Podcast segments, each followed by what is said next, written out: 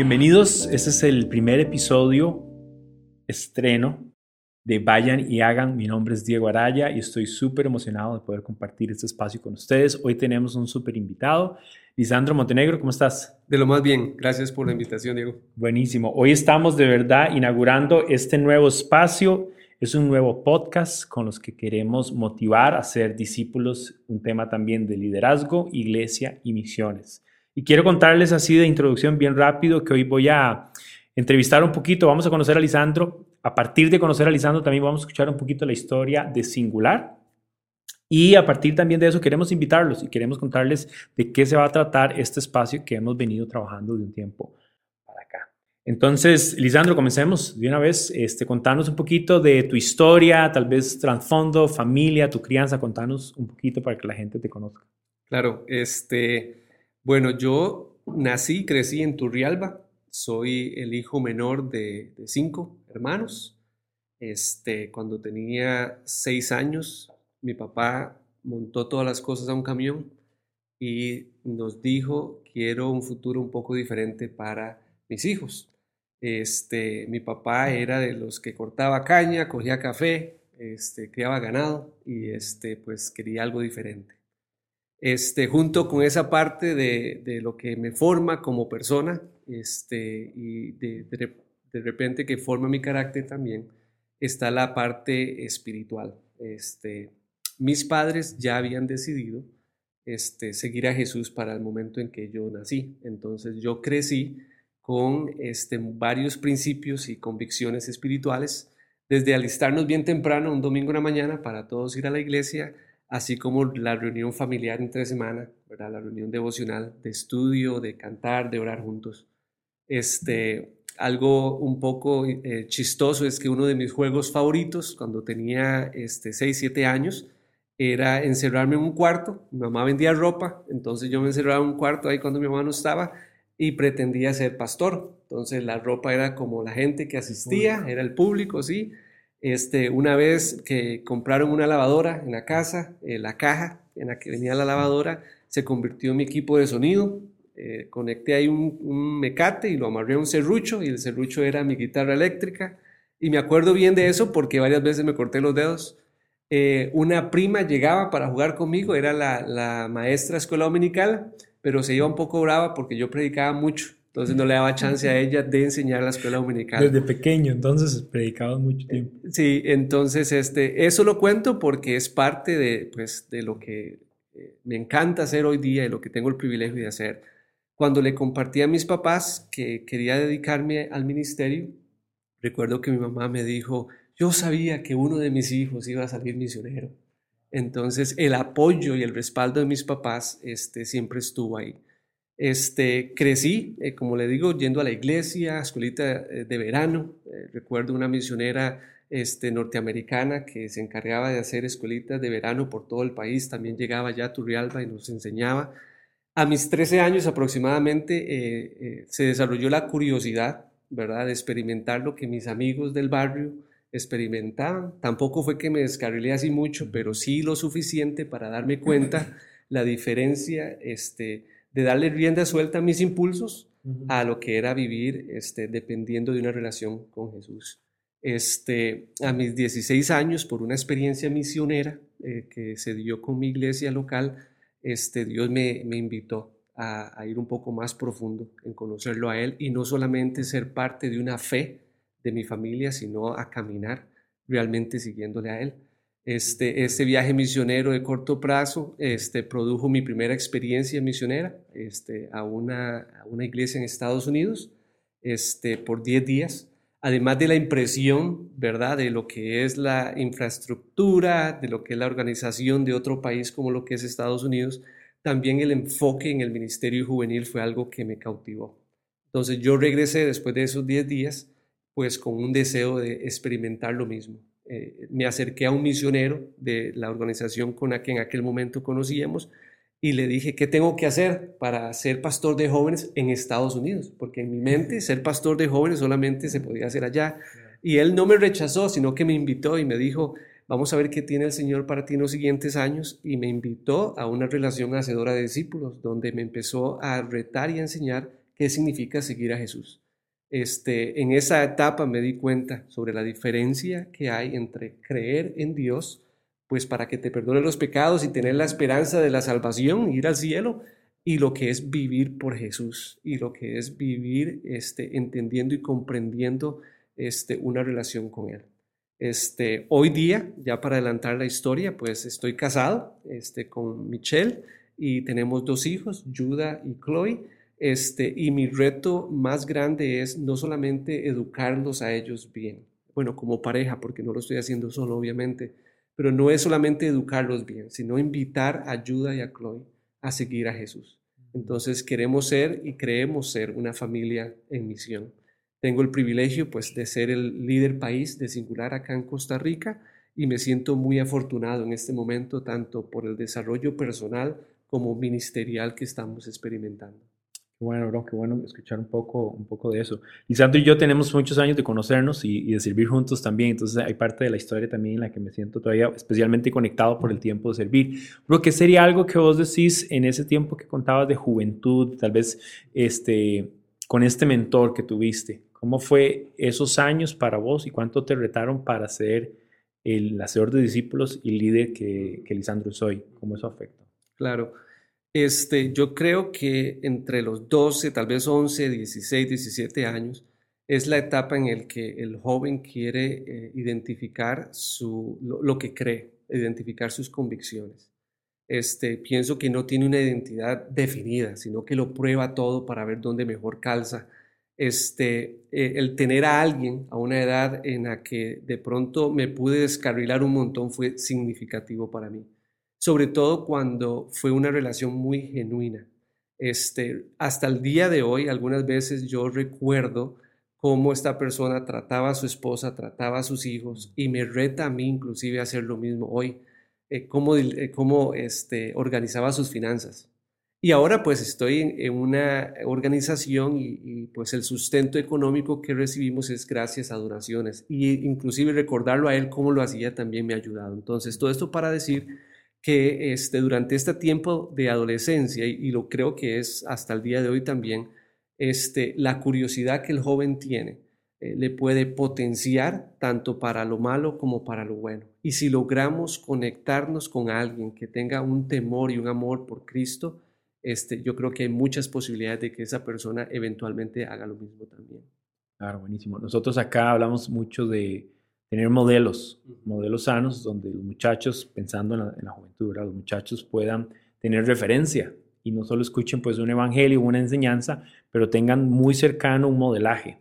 Y justamente vemos eso pues en la vida de Jesús y la manera en que decimos queremos ser hacedores de discípulos como Jesús lo modeló y como lo fue en su, en su forma de relacionarse en la parte intencional. Pero cuéntanos un poquito, tal vez para, para, para, que podamos conocer un poquito la historia de Singular, de dónde eh, surge Singular como organización. Este podcast, este nuevo espacio que estamos generando, es un esfuerzo de Singular. Entonces queremos como, como que la gente, todos podamos escuchar, bueno, ¿qué es Singular y de dónde se origina? ¿Cómo surge Singular? Claro. Singular es el resultado, es el producto de la unificación eh, de un movimiento local y de una organización enviadora de asociados o de misioneros este, con principios muy parecidos, con metas en común, que de pronto este, dieron la necesidad, ofrecieron la necesidad de algo un poco más estructurado. Este, singular hoy día mantiene el mismo ADN del movimiento Hacedor de Discípulos, pero con la estructura que facilita que un obrero, ya sea un hacedor de discípulos voluntario o un obrero asociado, tenga los sistemas adecuados para proyectarse para una expansión saludable, tanto a nivel local como global. Entonces, eh, Singular está muy cerca de mi corazón porque es el primer proyecto, por decirlo así, en el cual participo desde el principio.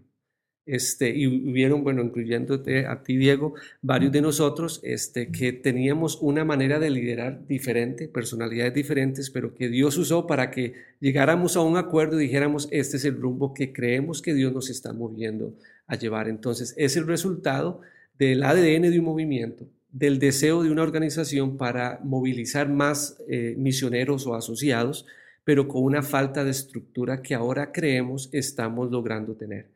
Sistemas que facilitan el proceso de adición de los, de los asociados, así como el entrenamiento y capacitación en levantamiento de fondos, en desarrollo de liderazgo y también una estructura ministerial que es aplicable en cualquier este, nivel o cualquier círculo de influencia, por así decirlo.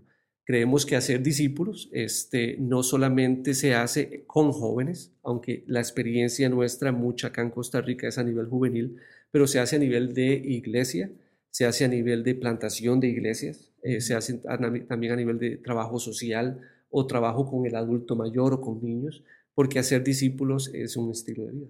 Sí, buenísimo. Sí, singular viene como, yo he usado la palabra como la evolución natural de, esfuerzos que ya se venían dando, en el cual, bueno, tanto Lisandro como yo teníamos algunos años ya de participar activamente. Creo que de los dos lados, de la parte organizacional enviadora de la organización, por decirlo así, pero también de la parte misional y de, de, este, todo, todo este enfoque hacedor de discípulos. Y sí, singular llega a un punto de querer promover o ser todavía más efectivo en un esfuerzo que se venía dando, ¿verdad? Estamos hablando que Singular se generó hace dos años y algo. Vamos, vamos para dos años de haber tomado las decisiones más difíciles, pero tres años y algo desde que se empezó a masticar todo. Todo, el proceso, sí, ha sido un proceso y bueno, en el caso, y creo que para nosotros los dos podemos decir, fue un proceso muy chiva de compartir primero entre amigos, entre hermanos en la fe y queriendo, queriendo elaborar o construir algo no solo que tiene un efecto inmediato para lo que hacemos nosotros ahora, pero soñando con generaciones eh, de hacedores de discípulos que están impactando su entorno, están impactando sus grupitos, sus iglesias en diferentes países. Eh, ¿Podrías hablarnos un poquito del enfoque? ¿Cuál, ¿Cuál, sería la forma de explicar el enfoque de lo que hace Singular más específico? Ahorita que lo mencionas me recuerda y creo que vale la pena este, explicarlo. Eh, hay una visión y una misión como organización y creemos que la visión es aquello que solamente Dios puede hacer. Se convierte de pronto más en una oración y esa oración o esa declaración de, visión es generaciones transformadas a la imagen de Jesús, que impactan su entorno en cualquier lugar donde esa persona esté. Si eso es lo que Dios hace, pues lo que nos toca hacer a nosotros es lo que llamamos nuestra misión. Y nuestra misión es obedecer a Dios, eh, movilizando hacedores de discípulos que vivan los principios de Jesús. Entonces, eso a lo práctico nos lleva a que seamos una organización que se enfoca en tres áreas en particular el promover el ADN y los principios de Jesús, el acompañar tanto a la iglesia local como al individuo en la aplicación de estos principios y en la capacitación. Este, la capacitación, perdón, específicamente en este modelo y lo que llamamos nosotros la estrategia de Jesús para crear un movimiento multiplicador de discípulos.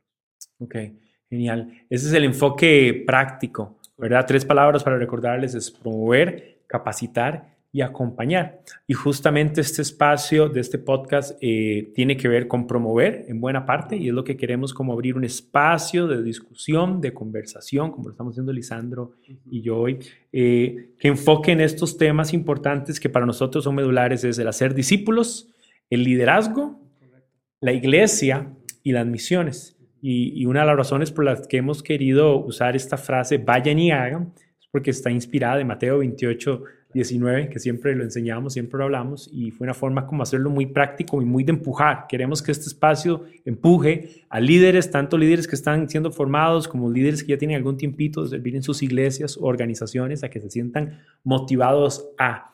Y vayan y hagan, tienes enfoque, vayan y hagan discípulos, vayan y hagan liderazgo, vayan y hagan iglesia, vayan y hagan misiones, ¿verdad? De ahí que venga ese enfoque. Nosotros creemos muchísimo en poder promover una cultura hacedora de discípulos, tanto en la iglesia como en organizaciones. No importa tal vez el enfoque que la gente pueda tener específico, pero creemos que puede haber una intencionalidad en hacerlo lo más apegado a esos valores o a esos principios que Jesús nos enseñó y nos modeló. ¿Cuál sería, eh, Lisandro, un reto como líder de país para acá en Costa Rica, en nuestro contexto? ¿Cuál sería un reto para vos importantísimo? Eh, como líder de, la organización, de, Singular? ¿Cómo, ¿Cómo te sientes vetado a promover esto que estamos compartiendo? El reto es estar tan eh, como convencido de estos principios que Jesús modeló, pero tratar de exponerlos e invitar a la iglesia local a abrazarlos también, sobre todo una cultura en la que la iglesia es muy diferente, ¿verdad? Cambia de región en región este, y también el concepto de hacer iglesia es diferente. Nosotros creemos que hacer discípulos no es solamente la clase de discipulado que se ofrece previa al paso del bautismo o al servir dentro de la iglesia local en cualquier ministerio. El hacer discípulos de verdad que es, debe ser, eh, digamos, la columna vertebral o el sistema respiratorio, me gusta decir a mí, de una iglesia. Este, porque es tanto para jóvenes como niños, como para el adulto y sobre todo el liderazgo.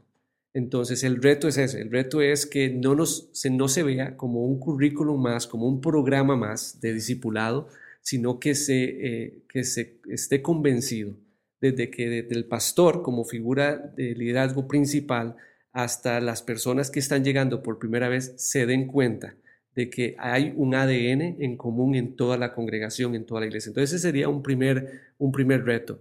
Otro reto y que estamos tratando de solucionar con estos podcasts es llevar este, herramientas accesibles eh, al desarrollo de liderazgo. Este, y por eso es que tenemos esta iniciativa porque creemos en nuestro contenido y pues queremos unirnos a, a, las herramientas o a las formas en que muchas otras organizaciones también están tratando de exponer o llevar su contenido de una manera que es accesible a la gente. Sí. Ahora vivimos eh, una pandemia que ha afectado a todo el mundo y hemos visto también una, una doble necesidad de mantenerse vinculado a nivel ministerial con todo lo que venimos haciendo. Y de ahí también que queramos eh, propiciar estos canales y probablemente hacer mejor uso de estas herramientas y estos canales mientras aprendemos cómo hacerlo, ¿verdad? Nosotros por, por años hemos enseñado la vida de Jesús, hemos hecho entrenamientos, eh, tenemos un montón de material escrito, yo diría horas de, horas de entrenamiento y queremos de alguna manera este, comenzar a transmitirlas En, en, esta, en alguna medida en este canal. Queremos generar mucha discusión, queremos generar criterio respecto a los temas que son relevantes para un pastor, para un líder, para un hacedor de discípulos, ¿verdad? De repente no todo lo que vamos a compartir acá, todo el mundo va a estar de acuerdo y no queremos eh, dar por sentado que tenemos todas las respuestas porque definitivamente no, pero sí queremos impulsar o promover que la discusión se dé y que las preguntas se hagan. De repente algunas podemos responderla y otras no, pero va a ser a partir de un diálogo y ojalá eh, agregue un valor eh, importante o significativo para la gente que estamos eh, invitando a que escuche y participe de, de, de, este diálogo. Entonces, tal vez para ir cerrando un poquito y para motivarlos, ¿cómo podrían motivar a la gente que nos está escuchando, la gente que nos está viendo y está interesado en estos temas eh, y qué puede esperar en, en, esta temporada que estamos eh, produciendo estos programas. Claro, este, yo diría que no es nuestro eh, propósito responder a todas las preguntas relacionadas al hacer discípulos o responder a todas las inquietudes o preguntas teológicas que la gente sigue teniendo, sino de este, inquietar y promover el criterio de cómo se vive al estilo de Jesús en nuestra época. Porque si hablamos de hacer discípulos como Jesús lo hizo, debemos entender cómo entendió un Pedro, un Juan, ese mismo reto que Jesús les está dando en su contexto y luego resolver la pregunta, ¿se puede vivir como Jesús en el siglo XXI?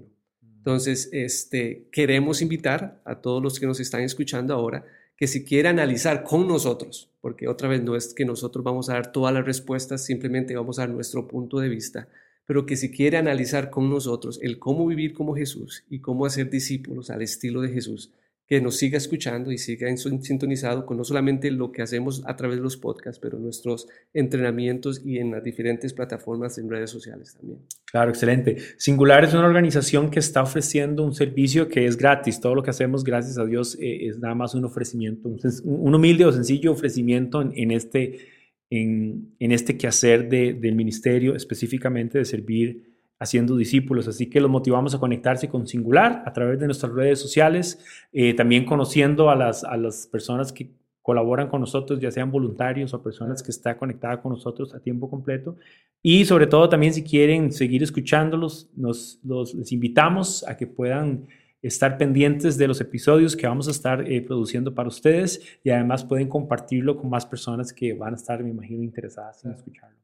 Entonces queremos darles gracias, Liz, gracias por acompañarnos hoy. Estamos muy ilusionados y muy contentos con lo que eh, Dios nos ha inquietado hacer y especial pensando que la gente pueda sacar algún provecho de esto y a futuro sea un canal de generar esa discusión, poner a Jesús en el centro, hacernos preguntas y hacernos crecer a todos.